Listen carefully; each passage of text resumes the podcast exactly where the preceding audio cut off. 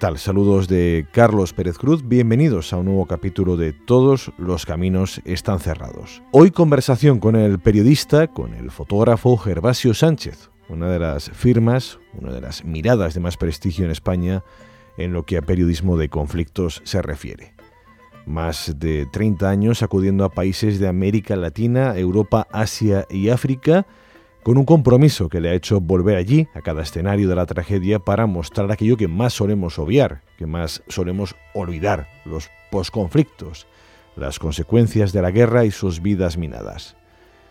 Hablamos con Gervasio Sánchez de Palestina e Israel y lo hacemos porque el Comité Español de la UNRWA, la Agencia de Naciones Unidas para los Refugiados de Palestina, de la que nos habló en este mismo programa hace unos meses su directora ejecutiva en España, Raquel Martí, acaba de publicar un informe actualizado de la situación en territorios ocupados, ilustrado con fotografías de Gervasio Sánchez. Documento disponible en la propia página web de la agencia en España, unrwa.es, unrwa.es.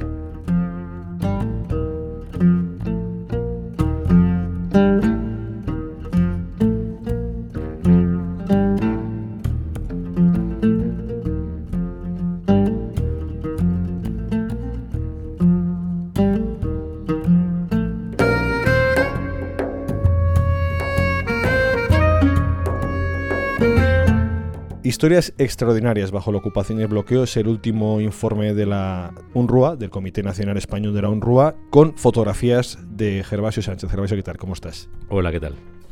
Más de 30 años de viajes a Palestina e Israel. Si Gervasio hiciera una proyección en el tiempo de desarrollo de la ocupación, ¿le pondría fecha de desaparición al territorio palestino? La verdad es que es muy, muy difícil que esa ocupación finalice si los que ocupan no tienen ningún interés en que finalice, ¿no? Y creo que Israel, mm, eh, evidentemente, en los últimos años eh, sabe claramente que la ocupación también le viene muy bien para desviar la atención de problemas graves que, existen en Israel y eh, la ocupación se va manteniendo y gracias a ello Israel cada vez tiene más tierra porque gracias a las la forma de tratar a los palestinos y construyendo el muro cada vez mayor, cada vez más kilómetros, cada vez comiéndose más territorio mm, palestino, pues el día que se haya, que negociar, igual hay que negociar con una tierra que está troceada en mil pedazos. Siempre se alaba la capacidad de resistencia de los palestinos, pero toda resistencia tiene un límite. ¿Has observado con el tiempo un desfallecimiento de la resistencia, una mutación en todo caso de esa manera de expresarla? Creo que, los palestinos eh, se han acostumbrado a vivir eh, en estas circunstancias extremas, ¿no? O sea, te impresiona muchísimo que los críos eh, vayan al colegio sabiendo que cuando lleguen a casa no van, a, no van, a, tener luz, como pasa en Gaza, donde solamente hay una media de cuatro horas al día de, de luz, sabiendo que pueden ser bombardeados en cualquier momento, sabiendo que van a escuchar durante la noche los drones que, que, dan vueltas y vueltas por todo el territorio de Gaza y también en algunas zonas de Jordania, ¿no? eh, su capacidad de resistencia mm, a mí me, realmente me, impresiona, ¿no? Porque ser capaces de vivir generación tras generación como refugiados, la, mayor, la, mitad de la población palestina es refugiada, tiene estatus de, estatus de refugiada, ¿no? y al mismo tiempo ser capaces de construir eh, una vida, construir una familia, eh, defenderse en los estudios, eh, ser capaces incluso en concursos internacionales de ganar premios de, mm, y tener una, una, capacidad incluso para la supervivencia brutal es, es, algo realmente admirable. ¿no? Es lo que creo que te permite todavía seguir confiando que algún día haya la posibilidad de que un Estado palestino independiente permita que esta gente que ha crecido en medio de la desolación tenga el Estado más eh, asequible ¿no? y mejor. ¿no? Risas y sonrisas aparecen por doquier en las fotografías que ilustran el último informe de la UNRWA para el que has trabajado. ¿Sonríen o, les induces a la sonrisa? lo que yo quería hacer con este informe era evitar caer de nuevo en, el, eh, en la depresión viendo desastres de la guerra, ¿no?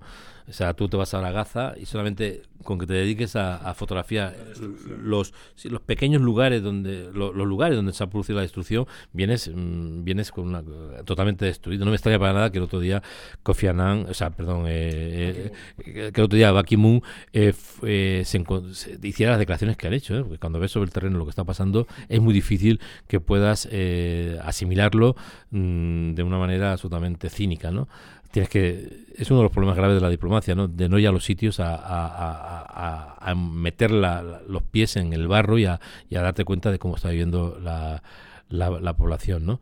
Entonces, mm, la verdad es que cuando yo planteé esto a la UNRWA, lo que no quería, insisto, no quería entrar en, este tipo de, de digamos, de, de, trabajos mm, que te depriman, sino buscar otro tipo de historia. A ellos les pareció muy interesante y de hecho eh, buscamos estas historias en donde eh, los chicos y las chicas, los protagonistas, en su mayoría muy jóvenes, algunos incluso adolescentes, niños, mm, son tan naturales en su manera de, actuar que no hace falta ni, ni, ni, obligarles a, que cambien el rumbo, simplemente conseguirles te vas encontrando como son, ¿no? Como son en, sus casas, como son en las escuelas, como son cuando caminan hacia sus casas, cuando regresan a sus casas con su familia. De hecho, yo no sé si llamarlo estrategia informativa, pero hay una incidencia en el caso palestino, ya que hablamos del caso palestino, en mostrar lo trágico. Yo tengo una amiga que vive en Cisjordania que dice, bueno, es que los palestinos también viven, también ríen, y quizá falta mostrar eso para humanizarlos más que lo que humaniza la destrucción y el dolor, ¿no? Es, evidente que, que la tragedia Palestina eh, tiene una situación, o sea, se, se, de alguna manera se, ha desarrollado en medio del, del, fragor de la batalla, en medio de las bombas, en medio eh, de, la ocupación permanente, también en medio de los errores palestinos, porque creo que el terrorismo palestino ha hecho muchísimo daño a la causa palestina, pero está claro que el día a día eh, es más cercano a lo que yo muestro en este, en este pequeño, digamos, informe con mi fotografía, más importante, además, lo que se dice, es magnífico el informe, muy actualizado al día de hoy, todos los datos, que las propias fotografías.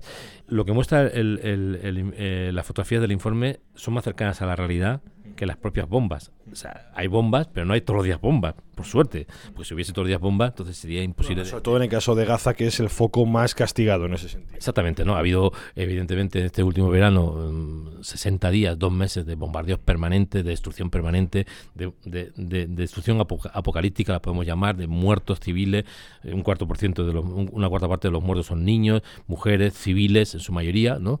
De un uso, un uso desproporcionadamente brutal por parte de Israel y de sus, de sus Fuerzas Armadas, pero el día a día cotidiano de cada muchacho, muchacha, hombre o mujer de Gaza y Cisjordania tiene más que ver con lo que yo muestro aquí que con ese conflicto que lleva 70 años en, eh, digamos, en la zona, ¿no? Eh, más de 30 años de viajes a Palestina. La irrupción del muro en la última década fue un elemento visual nuevo. ¿Qué matices captas en las fotografías que pudiste hacer en tus primeros años y las que has podido hacer recientemente? Bueno, yo la primera vez que estuve en, Palestina y en Israel fue en septiembre de 1982, dos semanas después de Sabra Shatila, cuando además la sociedad israelí estaba conmocionada por Sabra Shatila. Había un gran debate entre los judíos, entre los israelíes, de lo que habían hecho sus Fuerzas Armadas. la brutalidad, la permisividad con los, con, los asesinatos de, civiles palestinos, cosa que hoy día no ocurre. Hoy día la violencia contra, contra Palestina se vive de manera indiferente en la inmensa mayoría de la sociedad israelí. Eso es lo más grave para mí y lo más doloroso de todo lo que ocurre. las encuestas han sido terribles este verano, con porcentajes de apoyo del 85%. Pero ni siquiera, aunque tú apoyes, tú puedes apoyar mm, que se destruyan los, unos túneles, puedes apoyar que destruyan, que bombardeen unas casas, pero tú lo que no puedes, eh, lo que no puedes ser indiferente al dolor ajeno.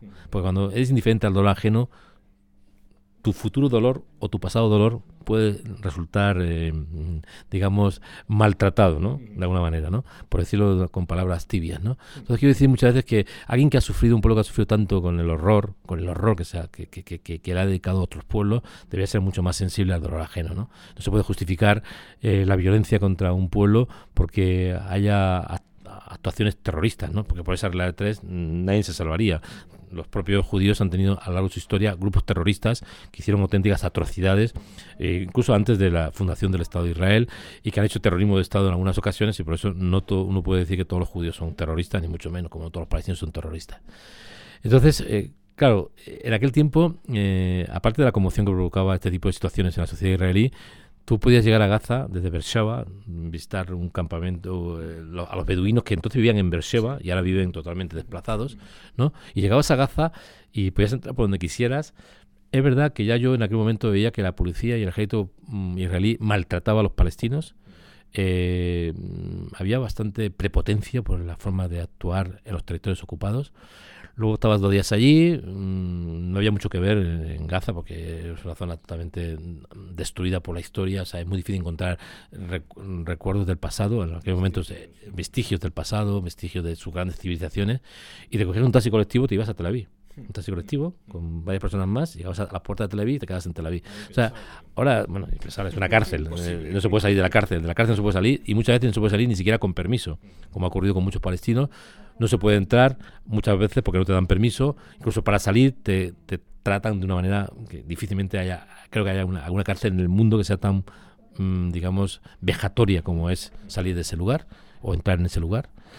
Y, y, claro, tú te vas asombrando que cómo ha ido evolucionando la situación hasta el punto de que hoy día el muro que se ha construido es duplica prácticamente más del doble de lo que sería lo largo de la línea verde.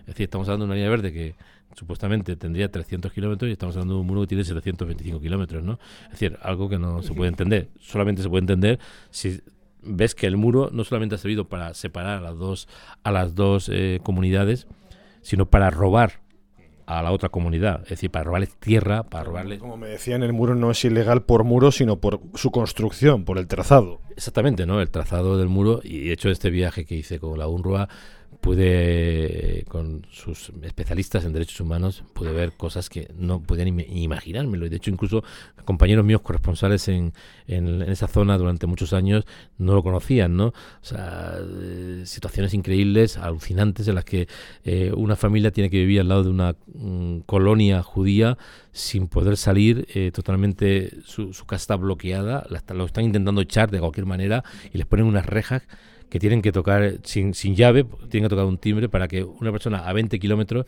le abra la puerta si quiere abrírsela, si está mirando el monitor o no está mirando, igual se ha ido a tomar una, copa, porque esto de que estés en un puesto fronterizo en Israel y que los la seguridad se marche un rato. Esto es el pan nuestro de cada día. Lo hacen a los extranjeros porque son unos prepotentes de mucho cuidado. Imagínense los oyentes lo que harían, lo que hacen con los palestinos. O sea, los maltratan de una manera vergonzosa. Y esto tiene que ver también por un problema grave que tiene Israel que no quiere entrar en, que no quiere entrar en ello, es un problema gravísimo de racismo. Y los israelíes, especialmente las nuevas generaciones llegadas ahora de la Unión Soviética, son muy racistas, ¿no?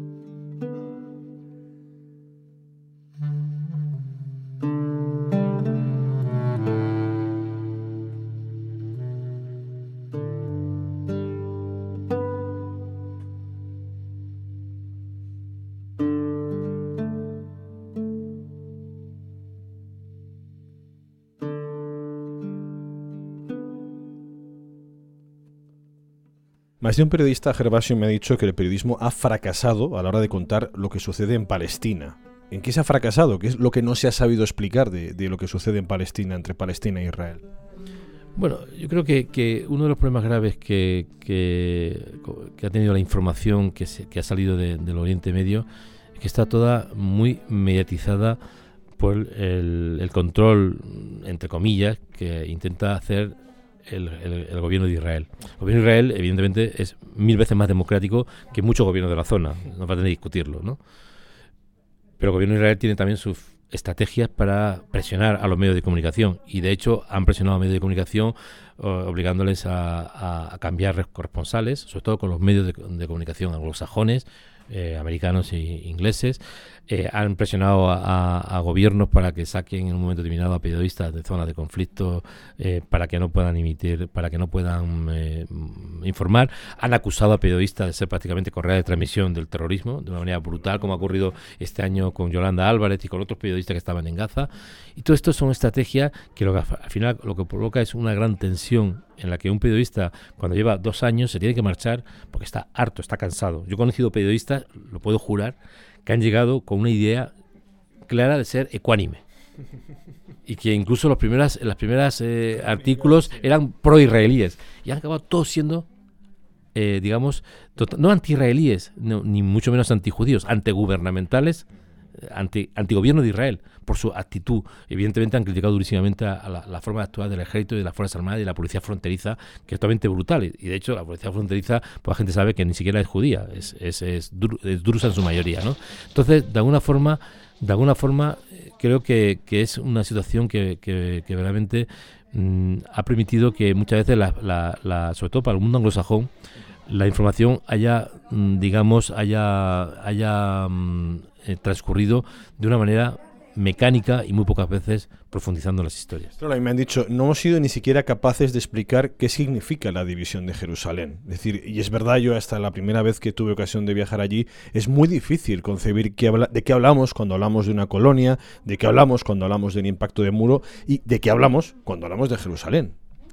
Sí, eh, es que mm, incluso personas especializadas en Oriente Medio, yo creo que, que lo soy, que llevo muchos años trabajando, a veces este mismo viaje cuando lo he vuelto, he vuelto de nuevo a, Israel y Palestina, que hacía desde el año 2006 que no regresaba, desde que ganó las elecciones jamás y desde las elecciones eh, eh, eh, israelíes que fueron al mismo tiempo, fueron prácticamente en, en dos meses las dos elecciones, y me he sorprendido de las de cómo, cómo ha cambiado las cosas apenas en siete años, ¿no? Es decir, ha habido una evolución de, de, cómo el, muro ha crecido, cómo Jerusalén, que mm, hasta prácticamente finales de los 90 no tenía muro, no había muro, ¿no? Hoy día eh, hay zonas increíbles. Hay un amigo mío que, que, vive allí me llevó con un su coche a unas zonas de, Jerusalén. Estamos hablando de Jerusalén este y que estaban totalmente dominadas por un muro que poca gente conoce, ¿no?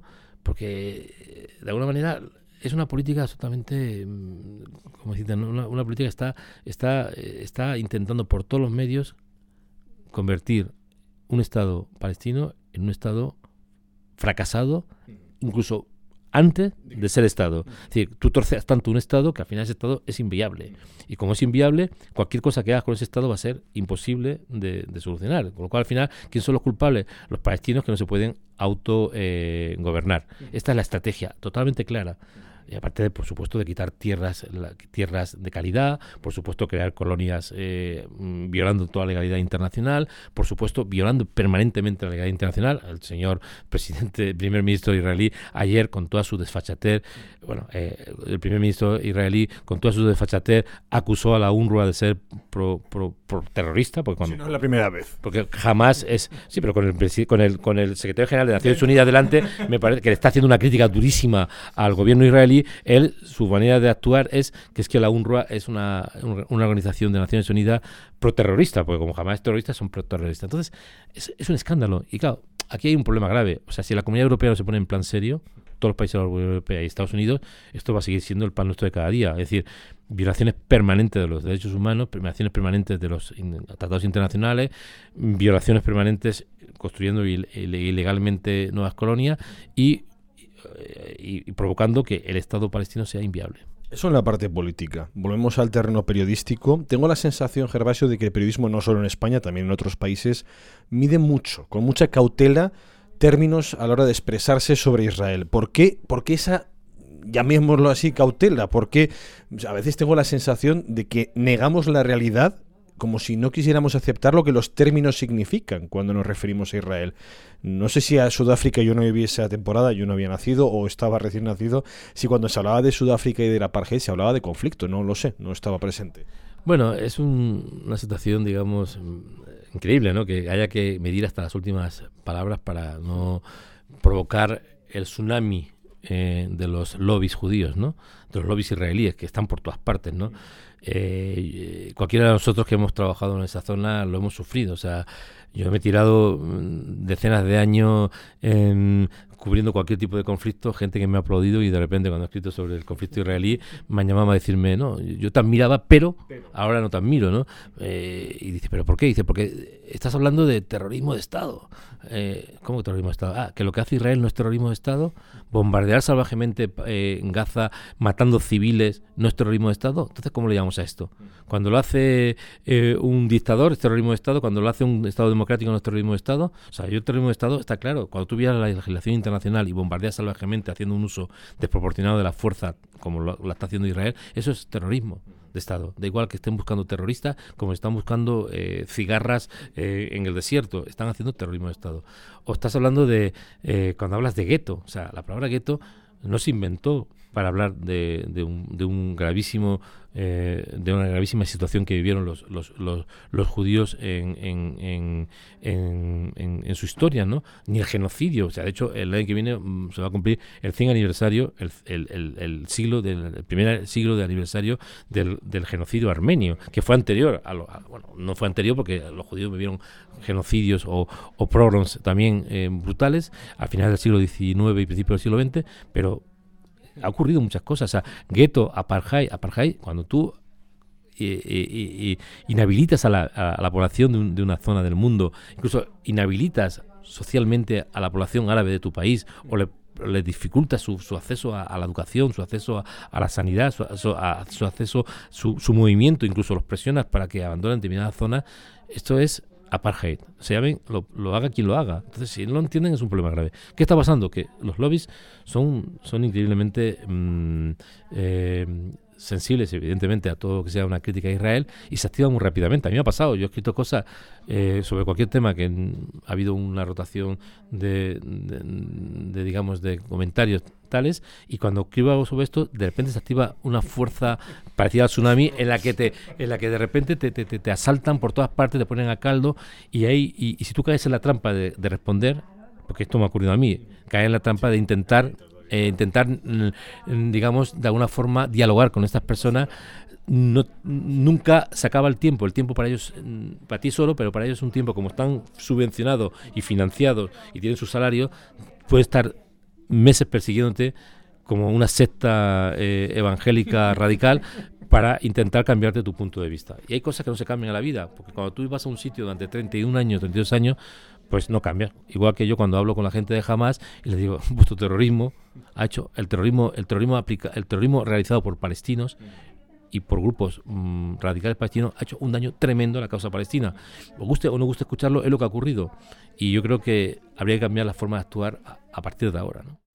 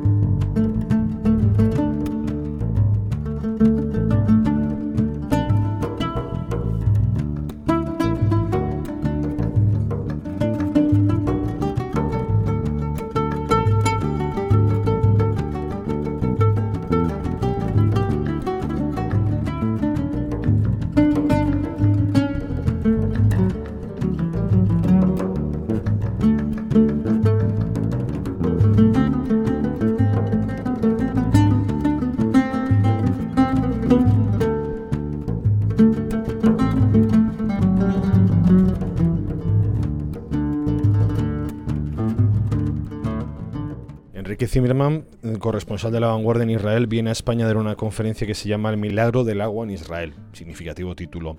Un periodista me decía hace unos días, eh, a raíz de la campaña contra Yolanda Álvarez, Televisión Española, medio mm, donde podían tener más influencia porque es el que a más población llegaba de los que podían estar cubriendo Gaza. Me decía, ya solo les preocupa Televisión Española.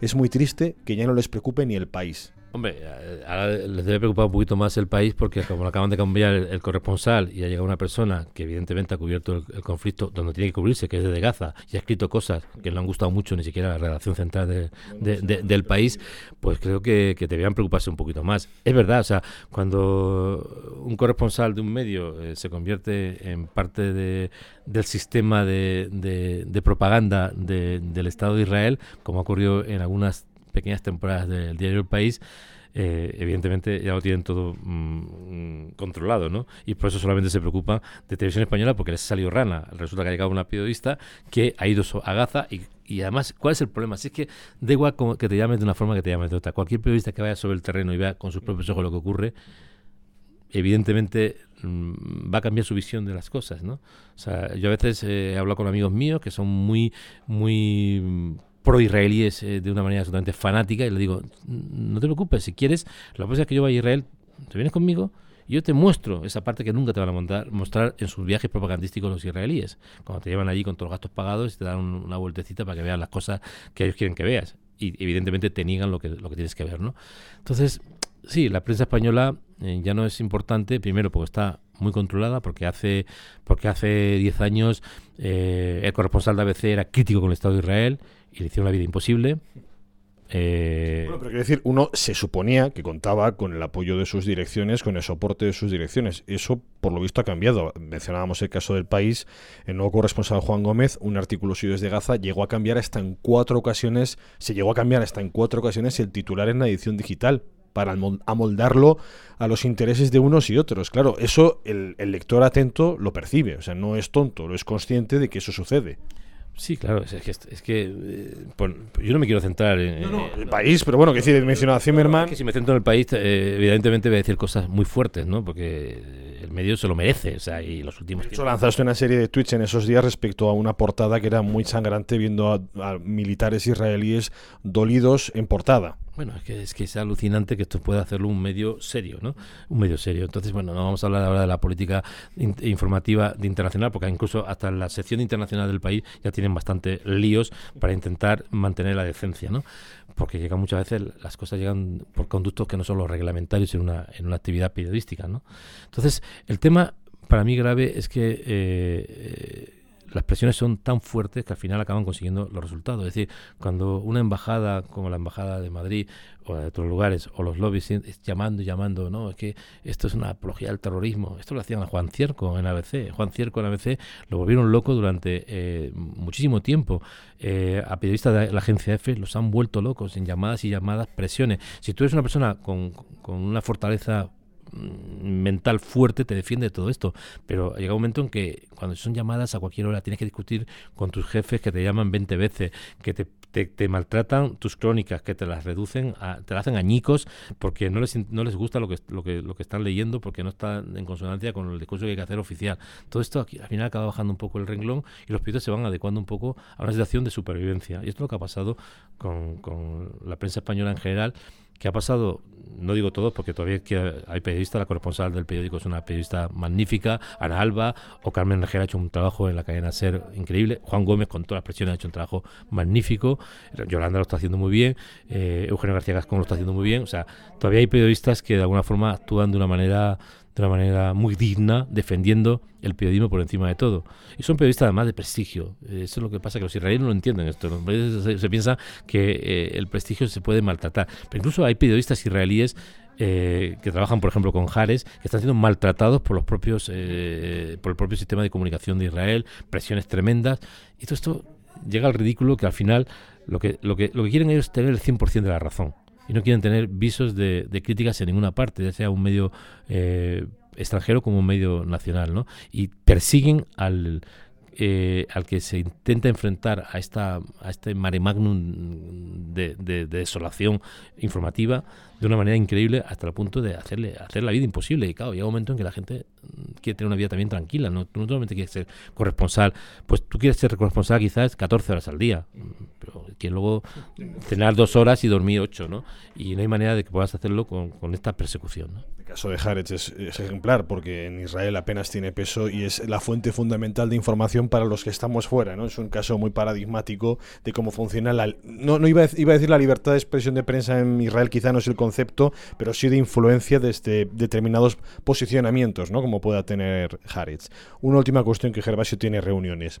Eh, cada país, cada región tiene sus diferentes características, sus propias características. Has viajado a países muy diferentes, has cubierto mm, realidades de horror muy diferentes. La de Palestina no deja de ser solo una de ellas. ¿Hay un elemento que unifique para ti todas esas historias que has ido retratando a lo largo de los años? Sí, creo que el elemento que unifica es eh, el dolor de las víctimas civiles, eh, el impacto de estos conflictos en las víctimas civiles y algo que para mí es mm, clave, ¿no? La inmensa mayoría de la gente que sufre las consecuencias de guerras o de situaciones de, gran violencia mm, por, por, décadas, ni siquiera conocen por qué, eh, porque existen esas guerras, ¿no? Cuando tú le preguntas a un joven eh, eh, sierra leonés o afgano, iraquí o, de muchos países que yo he, he visitado, ¿por qué está tu país en guerra, no? Igual es combatiente, un combatiente infantil, un combatiente adulto, o es una, una, una mujer eh, que, que, está en una, en una universidad que, que, que ha terminado una carrera universitaria. No saben, no saben encontrar las razones o las causas de su guerra. Y muchas veces no saben ni siquiera, al final llegas a la conclusión de que sufren, son heridos o a veces mueren eh, por razones desconocidas, ¿no? Y esto también tiene mucho que ver con, con, el otro razonamiento que es que al final eh, los conflictos provocan muchas víctimas civiles sobre el terreno, mucho sufrimiento sobre el terreno y, es un gran negocio para gente que no está en el terreno. ¿no? Gervasio Sánchez, muchísimas gracias por, por, tu tiempo, por las fotografías y por lo que vendrá, porque me has comentado antes que hay próxima exposición. Sí, el 28 de, de octubre inauguro en Barcelona, en el Palau Robert de Barcelona, eh, mi último trabajo, cinco años trabajando en Afganistán, eh, sobre la situación de las mujeres adultas y menores en Afganistán desde diferentes ángulos. Es un trabajo que he realizado con la periodista Mónica Bernabé, que es eh, la periodista que mejor conoce Afganistán. Ha trabajado, lleva trabajando siete años con el diario El Mundo desde Afganistán de manera permanente. Y hemos intentado durante estos últimos cinco años documentar la gran tragedia olvidada de las mujeres afganas, ¿no? Y esto se va a presentar en forma de exposición en Barcelona, en el Palau Robert, se va a presentar también en forma de libro, que va a tener un recorrido de presentaciones, entre ellas en, Madrid el 4 de noviembre en el Ciclo de las Artes y el 3 de noviembre, el día anterior en Zaragoza, en el Centro de Historias. En casa, Gervasio, muchísimas gracias por tu tiempo. Gracias a vosotros.